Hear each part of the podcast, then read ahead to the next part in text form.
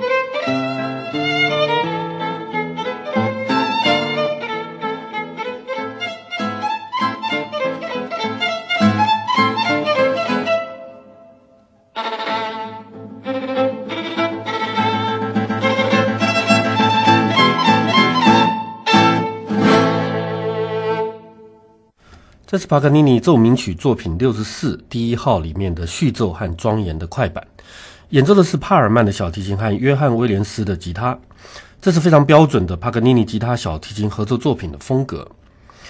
帕格尼尼一辈子写了大约两百首包含了吉他的作品，除了小提琴以外，他为什么对吉他情有独钟？这其实是一个很有意思的音乐史上的一个公案。我们从头讲。帕格尼尼出生在一七八二年，从小就是一个音乐的天才。他到十四岁的时候，已经没有人可以再教他小提琴了。同时，帕格尼尼从小就接触吉他，因为他的爸爸很喜欢弹曼陀林，他的哥哥跟他一样拉小提琴，也弹吉他。据说，帕格尼尼第一首吉他和小提琴的作品是在十二岁的时候就写的。不过，他大部分的吉他相关作品都是在一八零一到一八零五年写出来的。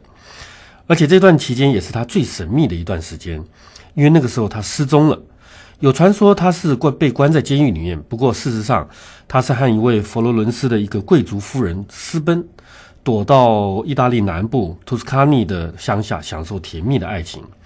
到现在没有人知道那位贵夫人的名字。帕格尼尼在当时重出江湖的时候也不愿意说这些事情。不过确定的是，那位贵夫人弹吉他。所以，帕格尼尼这么多吉他和小提琴二重奏的曲子，就是为了这位他的爱人而写的。这些作品真可以说是天使和魔鬼爱的二重奏。我们现在就来听一段非常有名的如歌的旋律，演奏的还是帕尔曼和约翰威廉斯。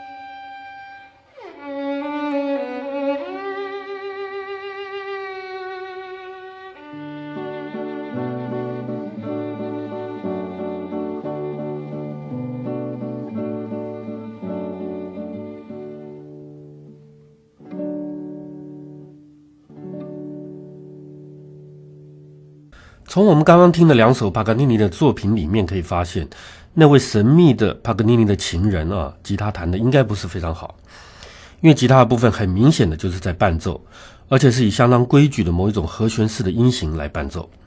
不过小提琴的部分真是既好听又炫技，所以光彩都是帕格尼尼的。这可能也是那位神秘爱人愿意和帕格尼尼私奔的主要原因吧。帕格尼尼有一个好朋友，是著名的意大利吉他家雷纳尼，他们据说经常在一起合奏。雷纳尼就抱怨帕格尼尼把吉他部分写得这么单调简单，让他没办法表现。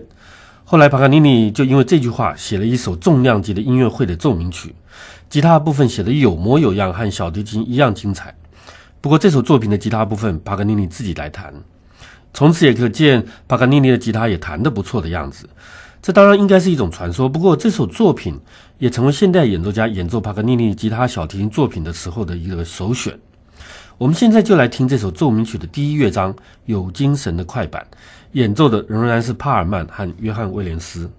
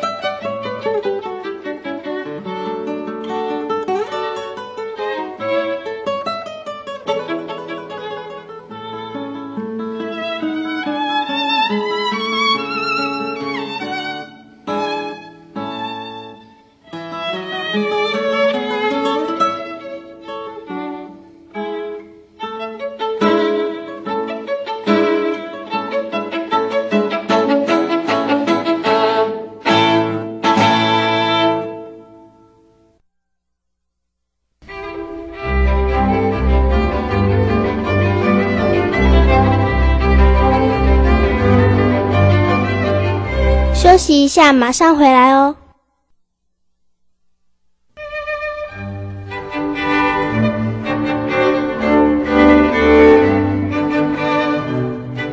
台北爱乐电台 FM 九九点七，欢迎回到听吉他在唱歌节目，我是徐昭宇。我们今天听的是吉他和小提琴合奏的音乐。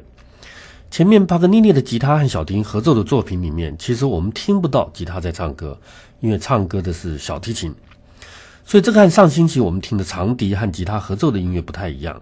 长笛的声音比较没有侵略性，和吉他的融合度比较高一点。小提琴音色变化很多，技巧的花样也多，而且在帕格尼尼的手上，大概要听到吉他唱歌是很难的。不过没有关系，音乐好听最重要。不可否认的是，帕格尼尼虽然以炫耀技巧出名，可是他也是非常精彩的旋律创作者。我们再来听一首他的作品第三号的一小调奏鸣曲，只有短短的三分多钟，可是旋律美极了。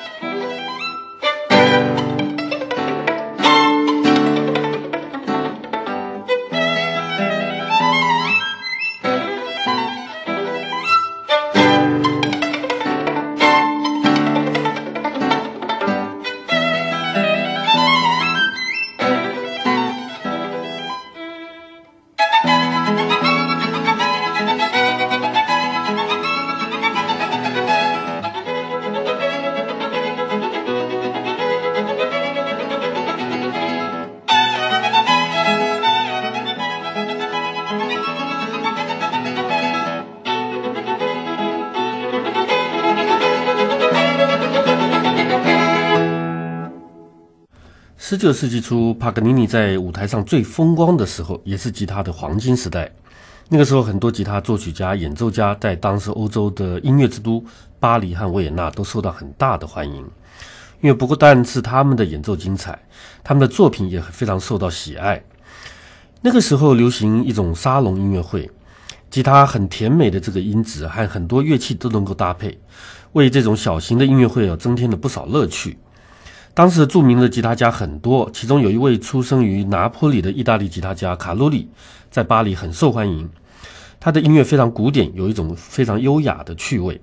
我们现在来听他把两把小提琴和一把吉他合在一起所做的 D 大调三重奏鸣曲。我们听的是第二和第三乐章罗曼史和轮旋曲。吉他在两把小提琴的夹攻之下，仍然有很多很多好的表现，这是作曲家的功劳。三把乐器有平衡的美感。演奏的是杰克的吉他家沙帕卡，两位小提琴手也来自杰克，安娜和吉多霍普林。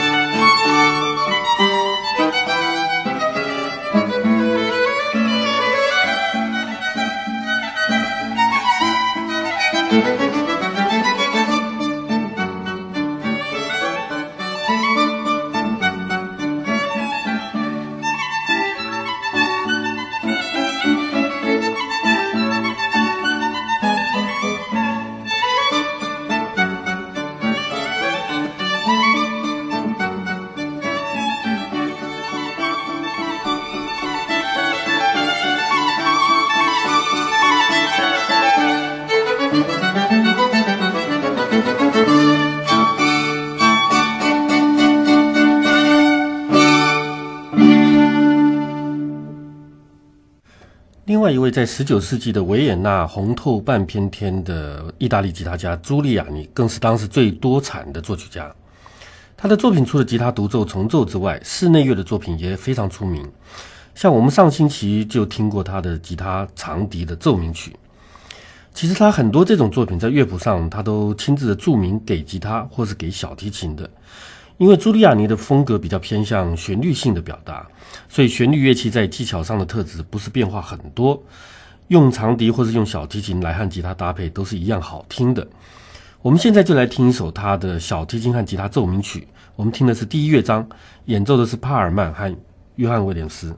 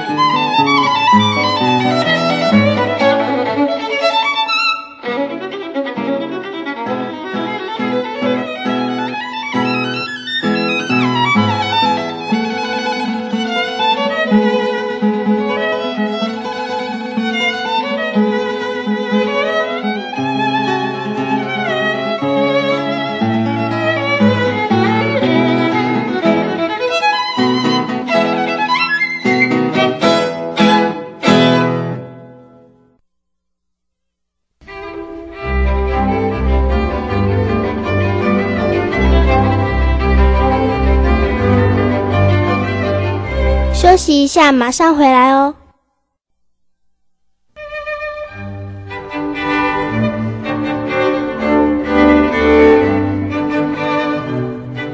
台北爱乐电台 FM 九九点七，欢迎回到听吉他在唱歌节目，我是徐昭宇。我们今天听的是吉他和小提琴合奏的音乐。在二十世纪里，吉他和小提琴合奏的音乐其实很多，因为很多作曲家也为这种组合来写曲子。不过，经常被演出的，好像还是一些比较好听的改编作品。所以，其实可以这样说，吉他、小提琴合奏音乐在一般人的印象里面，还是留在十九世纪的，尤其是帕格尼尼的作品。不过，不管怎么样，我还是选了一些在二十世纪里面很好听的这一类的音乐。我们先来听一首改编自西班牙作曲家法雅的七首西班牙民歌里面的一首歌曲。这个原来是给女高音和钢琴来演唱和演奏的。我们现在听吉他和小提琴的演出，因为这也是一种很常演出的一种组合啊。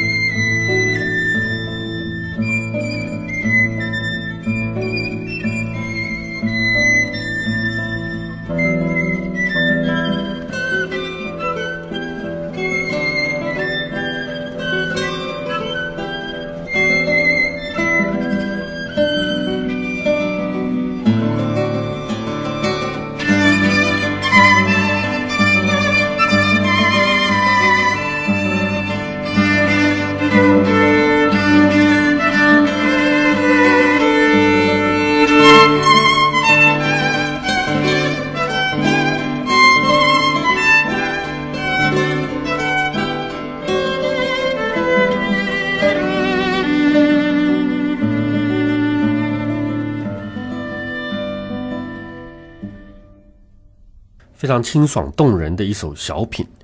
到目前为止，我们之前听的音乐，在小提琴的部分的表现，可以说都是非常古典、非常规矩的演奏方式。下面我们要来听几首很特别的音乐，这是阿根廷探戈之王皮亚佐拉的探戈舞曲。请各位特别注意小提琴手的精彩又多变化的表现，因为这位小提琴手 Fernandez Suarez Paz 是原来皮亚佐拉五重奏乐团里面的小提琴手。他的演奏是非常非常有探戈味道的。我们先来听一首《Esqualo》，这首曲子是由巴西吉他二重奏的兄弟亚萨兄弟和 Suarez Paz 的演出。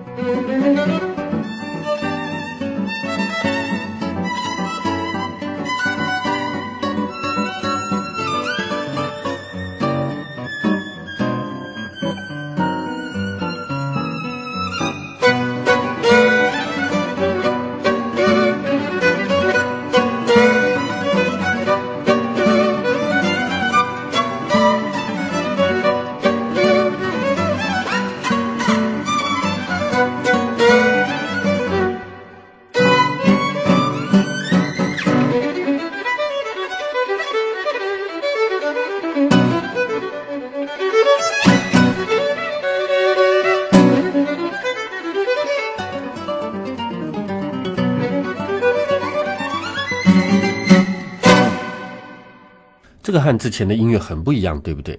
这个就是 Tango 音乐里面小提琴的正宗演奏法。这首 Esqualo 原来就是比亚佐拉为这位小提琴手 Suarez Paz 所写的，亚萨兄弟把它改编为两把吉他和小提琴的演出。皮亚佐拉事实上并没有为吉他和小提琴写下任何作品，不过因为他的音乐变化很多，你用不同的乐器组合演奏都有不同的效果和不同的风味。所以，其实比亚佐拉音乐是一种适应性非常好的音乐。我们下来下面再来听一首 Tango 的历史的第二乐章，咖啡馆时期，一九三零年。Tango 的历史原来是写给吉他和长笛演奏的，我们上个礼拜也听过。不过听了这个版本之后，我觉得小提琴的表现更为精彩。我们听的还是 Suarez Paz 和这个亚萨兄弟里面的弟弟 Odai 阿萨斯的演奏。